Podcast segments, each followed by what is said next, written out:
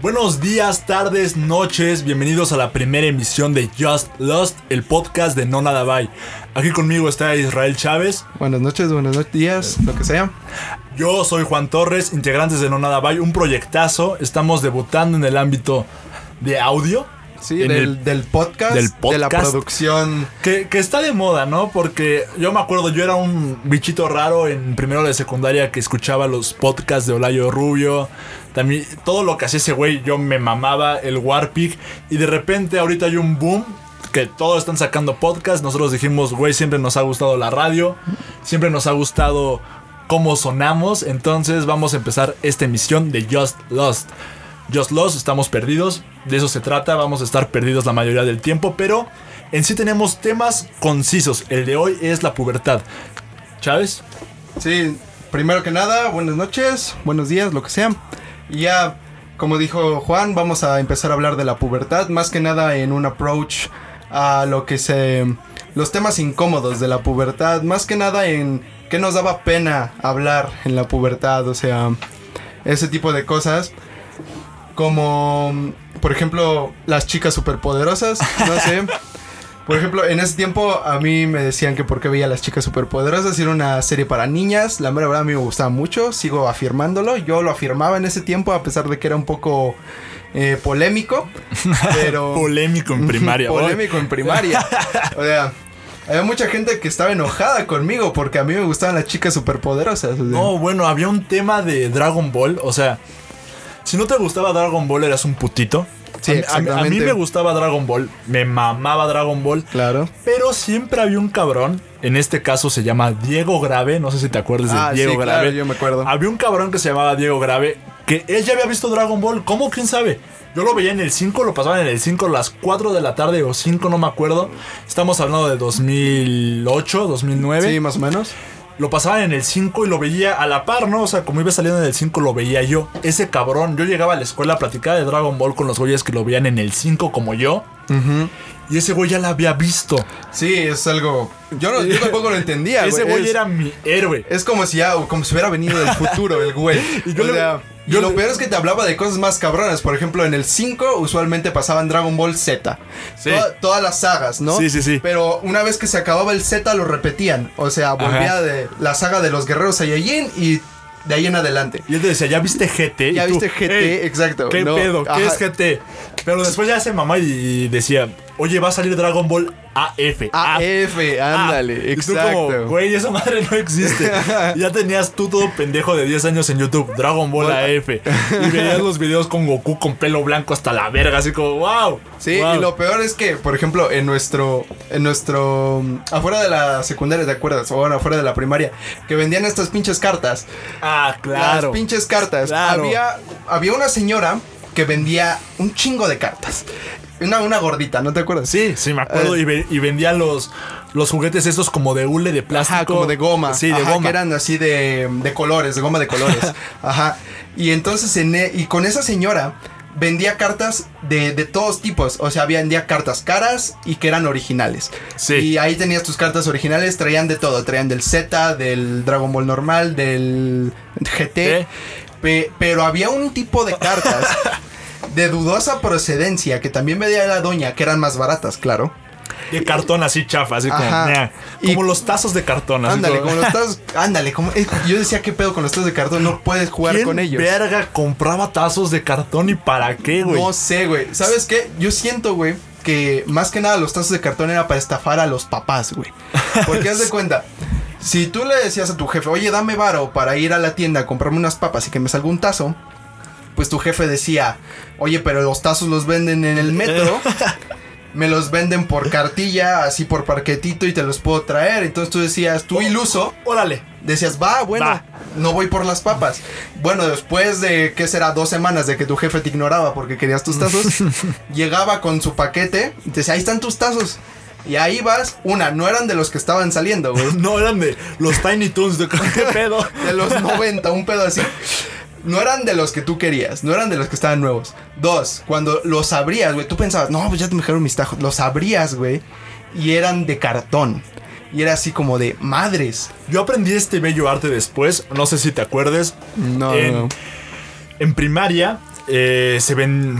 Estaban muy cotizados los tazos, ¿no? Había mucha cotización, las Sí, papas, también Los salía- tazos- salían los metálicos Los y los que tenían goma. mercado, eh, los que tenían goma, así que Ah, rebotaban, güey. sí, los que rebotaban. También los, los mega, los tazos Sí, grandes. sí, sí. Los mega metallics, que también. Y yo me di cuenta de, de esto, ¿no? Decía, verga, los tazos están muy cotizados, la banda juega mucho tazos y aquí afuera venden los de cartón. ¿Qué verga puedo hacer para yo conseguir varo de aquí? Ajá, exacto. Entonces, Siempre, güey, siempre. agarraba dos tazos, un- dos tazos bien, Ajá.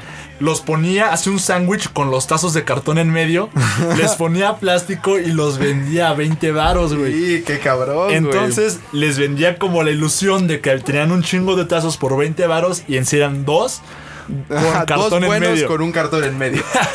y, y así empecé a Ya, hacer y mis... ya cuando te la hacían de pedo, pues ¿qué te podían decir, güey? O sea, ¿qué te podían ya, hacer? me diste el varo. Ya me diste el varo. Ya me lo gasté en 503 picafresas. Es tu pedo, güey. Exacto, güey. No, sí, estaba muy cabrón, sin duda. Y también otra cosa de que me generaba mucho estrés, güey, cuando era niño. Era ese... Cuando veías shows de televisión que no eran, no eran para ti, güey. O sea, que no estaban dirigidos para ese público jovencito, mamador, que le gusta ver a güeyes mamados dándose madrazos, güey. O sea, no había eso. Por ejemplo, había un programa, ¿no te acuerdas del programa de Wings? Era de unas hadas. Ah, que pasaba verga, en... Wings. No sé Boomerang. si en... Ah, en Boomerang, exacto. En Boomerang y en el 7 muy temprano en el 7. Sí, sí, sí. Entonces, por ejemplo, Wings, yo descubrí Wings, güey, en Boomerang.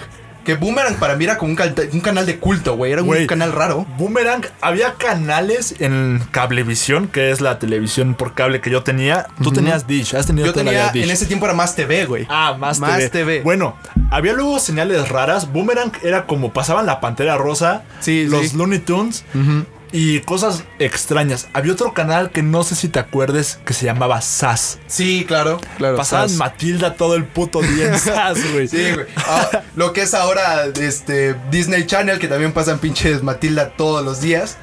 Bueno, pero comentabas esto que te hacía sentir incómodo. Ah, me, sí, me- ocurría. Wings, yo no veía tanto Wings porque puto eres. Ajá. porque no. Sí, la no era, verdad. No era así de puto. Pero veía novelas y series mexicanas que pasaban en Nick. Verga. Veía Isateca M, Ah, claro. Isateca Más Hijo. y la más grande de todas, que esta no me da pena decirla, la serie más grande hecha en español, Esquimo. Ah, Esquimo era genial, güey. Todos veíamos Esquimo. Pito y Tavo, grandes próceres de la comedia mexicana. Wow, Esquimo, qué cabrón estaba Esquimo. Sí, Esquimo era muy grande, güey. Y también se veían cosas que no las comentabas mucho, pero sabías que todos veían, pero nadie quería platicar de que las veía. Por ejemplo, ¿sabes cuál era una de esas, güey? H2O Sirenas en el mar, güey. H2O, nadie hablaba de H2O, pero yo sabía que todos, todos la veían, güey. O sea, tal vez no todos los vatos, pero sí las morras. Sí. Y ¿sabes qué? Ni las morras hablaban de H2O, güey. No llegaban y decían, oye, el nuevo de H2O lo No, viste, no, no, estuvo no, no. bien chido. No, güey, no, no hablaban de ello. Simplemente se esfumaban, güey. Te daba pena, güey. Pero ¿por qué nos daba pena hablar de eso, güey? No sé, güey. Más que, nada más que nada por nuestros jefes, güey. Porque también veíamos esas series como. No escondidas, las veíamos públicamente en la comida como hombres. Pero tu jefe estaba sentado comiéndose su arroz de. ¿Qué verga estás viendo? Exacto, ¿Por qué verga nos obligas a ver todos a morras cagándose de risa, güey? O sea. Sí. Y todo, ese, y todo ese tipo de programas de televisión de que eran con gente real, güey. Que eran producciones de Nickelodeon, pero. O de Cartoon. Bueno, de Cartoon no tanto. Más bien de Nickelodeon y de Disney. Disney. Y que eran como producciones. eh, con güeyes latinos, güey, como colombianos que tenían un acento Patito raro, feo, güey. Patito, exacto. Bueno, pero también existía el- la otra parte. Yo era muy fan. De hecho, tenemos un club secreto Israel de fans de Soy 101. Ah, claro. Soy 101. Ese va a ser. Wow. Soy 101 va a tener su, Su programa. Su programa Sí. va a ser un especial aquí. Eventualmente lo vamos a sacar, pero Soy 101 es grande. Soy 101 y iCarly. Todos veían iCarly, güey. Sí, Todo sin duda, el todos mundo veíamos veía iCarly, iCarly, pero no era una plática que se ponía en la mesa todos los días en el receso. No. Era. En, en sí, en primaria era Dragon Ball, güey. Sí, era Dragon Ball, era las caricaturas de ese entonces, güey, la que sí pegaban con los vatos, como Billy Mandy, Dragon Ball. Exactamente. Mucha lucha.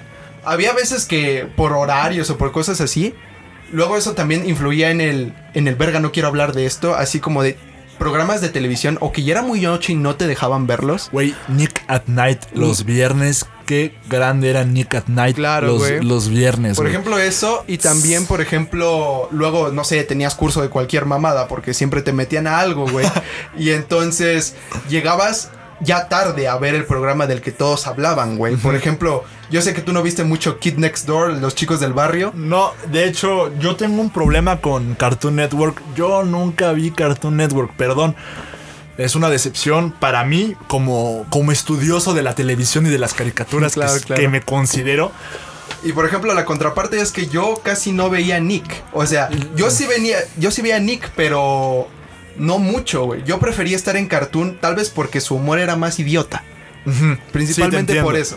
No, mira, yo he tenido discusiones con amigos, con mi novia acerca de Nickelodeon. Güey, a la gente no le gustaba Nickelodeon porque no le entendía a los, a los gags en sí. Este, no, bueno, tampoco era un programa muy inteligente porque pasaban Hey Arnold, pero es que las caricaturas de Nickelodeon eran más de nicho. Era- Sí, eran unas exacto. caricaturas como de gusto adquirido, no era una caricatura que Que podrías entrar fácilmente. No, no, Era no. algo en lo que. a veces te perdías hasta en las tramas, porque Ajá. tú empezabas a ver un capítulo de Hey Arnold y lo empezabas a la mitad, Y ya no entendías. tampoco es pinche física cuántica, Sí, güey, no, pero de morro dices, ay, ya qué hueva. Ajá, y le cambiabas a Cartoon y ya veías a Buscabas algo que fuera empezando. Veías a güey. Billy con la mano en la nariz hasta la vera y ya te cagabas de risa. Claro. Y decías, ok, aquí me puedo quedar. Ajá. Y Nickelodeon era un, era un tipo de caricatura más lenta. Sí. Era como poco a poco. A ver, te vamos a presentar a los personajes, las tramas.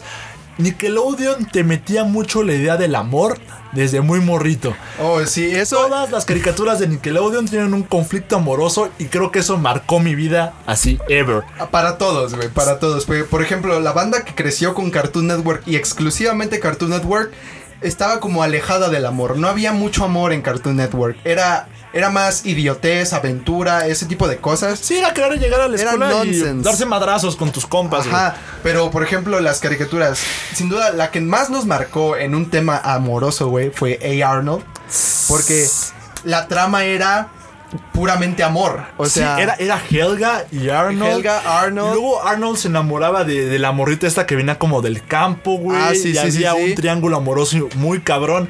Güey, no. Nickelodeon para mí define muy. Güey, desde. Soy 101 que ya va a tener su programa, pero güey, Claro. Soy 101 marcó mi vida por los conflictos amorosos que se presentaban ahí, cabrón. todo Soy 101, lo que fue Soy 101 y el manual de Ned. Uy, eh, uy, fueron uy, el de conflictos completamente adquiridos. O sea, tú llegabas, empezabas a verlo y te hacías dueño de los problemas de los personajes. Mouse y Susie. Ah, Exacto, era un triángulo amoroso muy Mira. cabrón, güey. chance. Yo, yo defino a las personas en, en, en dos, este. En, en dos, este. lados. Si te gustaba Mouse, eras mi tipo de persona. Porque Mouse era la persona que querías. Era la buena onda, ¿no? Eh, era, era la, Mouse era la persona que quería que fuera tu novia. Ajá. Y Susie era una perra, güey.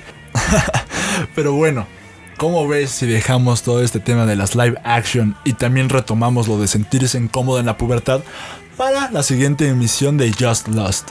Sí, sin duda hay que profundizar más en los temas del live action porque nos van a dar mucho de qué hablar. Pero vamos a dejarlo aquí. Y mira, Chance no se habló mucho de la pubertad, pero salió muchísimas cosas más de nuestra infancia, de nuestra querida infancia y nuestra querida pubertad. Y esa es la esencia del programa. Estar perdidos entre temas, divagar y que les guste, porque lo hacemos para ustedes, lo hacemos para que disfruten un poco de las anécdotas que a ustedes también les gustaría contar. Sí, y aparte más que nada para que no es como tal un podcast normal, es más bien el, el iniciar con un tema, pero no le vamos a dar follow como tal, sino vamos a empezar a... Es quick, quick. Vamos a empezar a mezclarnos, o sea, vamos a perdernos en los temas. Exactamente. Bueno, un placer Un placer, claro, como siempre. y Y vámonos. vámonos.